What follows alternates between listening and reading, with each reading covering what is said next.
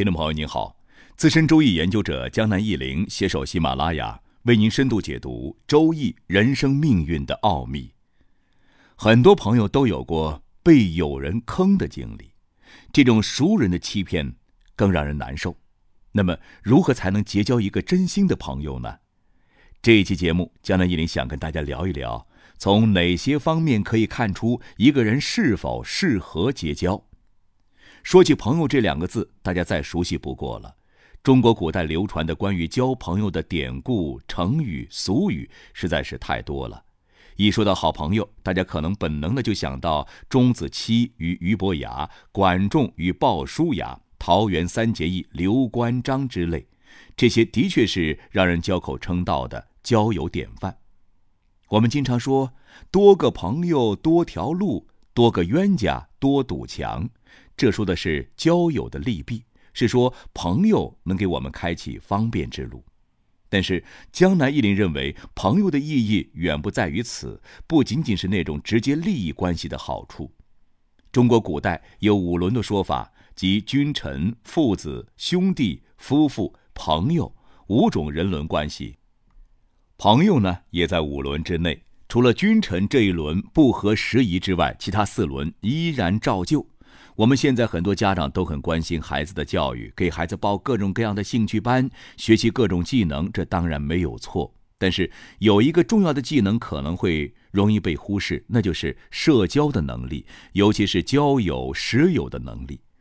在孩子成年之前，与孩子有关的五伦关系分别是父母、兄弟。作为中国的小孩啊，小时候完全在爷爷奶奶、爸爸妈妈的羽翼下安全的成长，外面的世界什么都不需要操心。而一旦孩子走上社会，开始面对朋友，这包括同事、同学以及夫妇，包括男女朋友这一轮的时候，孩子面对陌生环境、陌生人际关系，他会如何应对呢？可以说，孩子走上社会之后的成就高低和吉凶祸福，除了自身个性、品德和能力之外，与他的朋友、夫妻这两轮处理的好坏有密切关系。比如，一个多才多艺的高材生，如果交友不慎，可能会被毁掉。这种新闻我们也经常听说。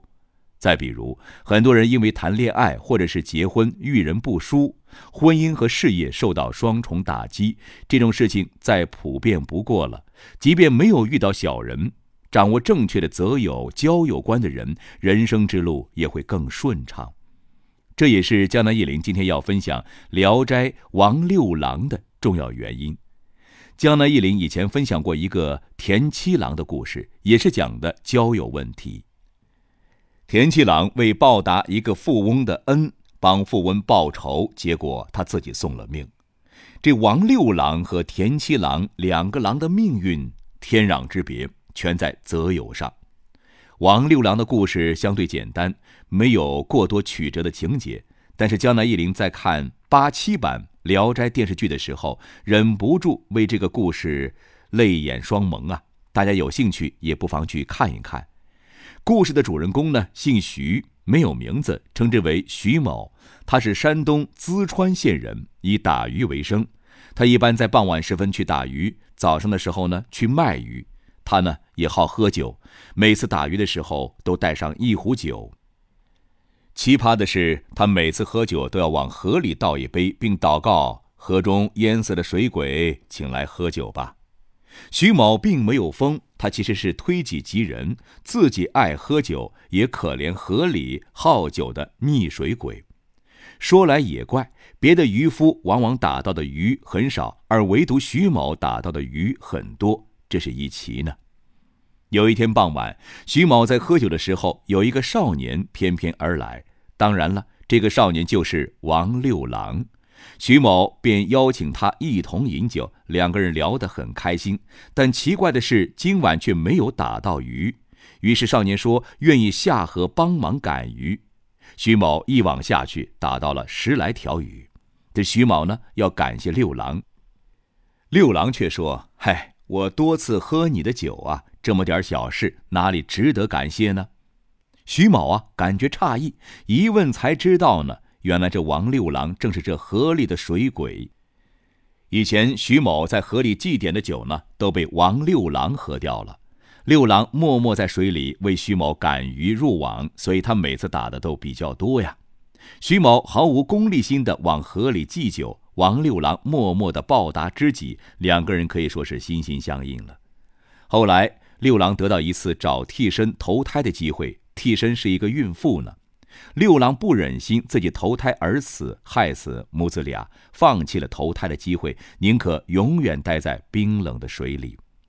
大家都知道，在《聊斋》的世界里，但有好心，必有回报。六郎的行为呢，感动了玉帝，被玉帝封为招远县乌镇的土地爷，算是当上一个小地方官了。临行前，六郎邀请徐某不辞路远去招远县探望他，这渔夫啊就答应了。你要知道，徐某本身并不富有，基本上是属于打一天的鱼就有一天的吃喝那种。从淄川到招远，好几百里路，全靠坐十一路车，哈，很不容易啊！一路吃住也颇费钱财的。徐某呢，不顾妻子的劝阻，走了几百里路，终于到达了招远县，受到了当地村民的热情款待。原来呀，六郎提前托梦给当地人，说他有好朋友前来，长相如何如何，让乡民热情招待，并给予馈赠。因为人神相隔，两人不能见面，于是六郎给徐某托梦，感谢他的盛情。村民也热情地赠送了不少财物给徐某。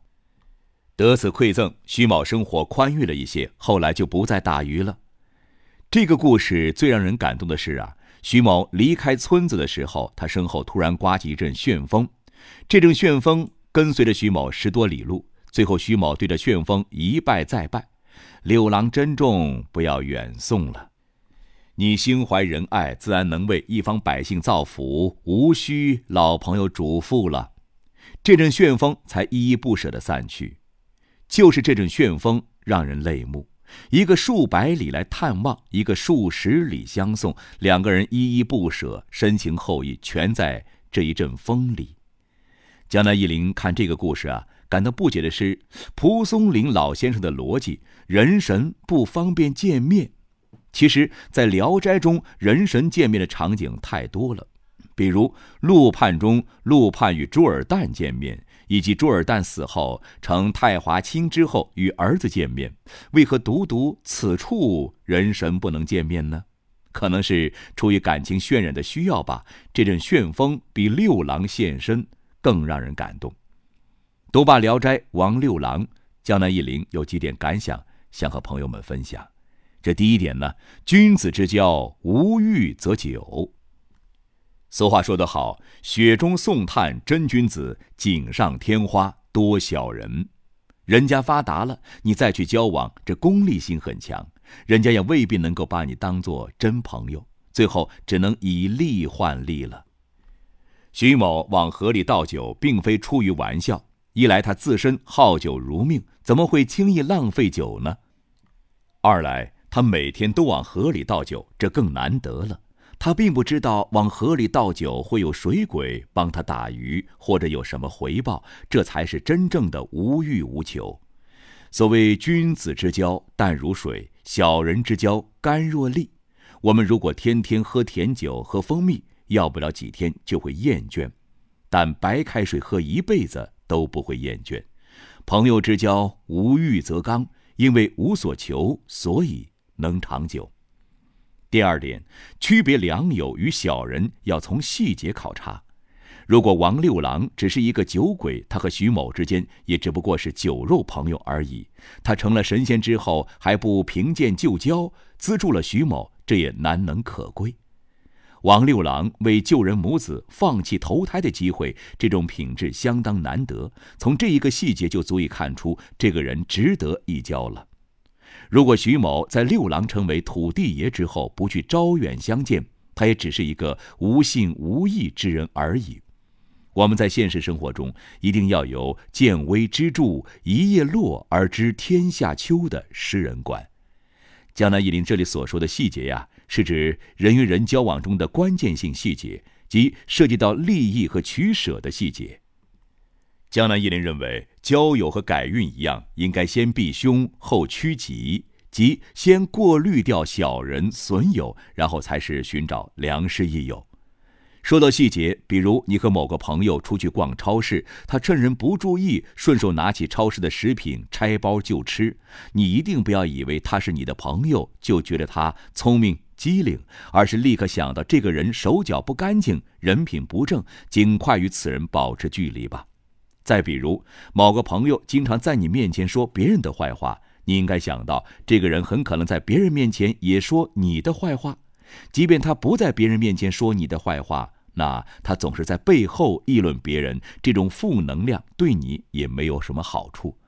总之啊，在与人交往中，一旦发现某个朋友有那种涉及品质问题或违背道德或法律问题的细节，你一定要谨慎，否则很可能日后受累。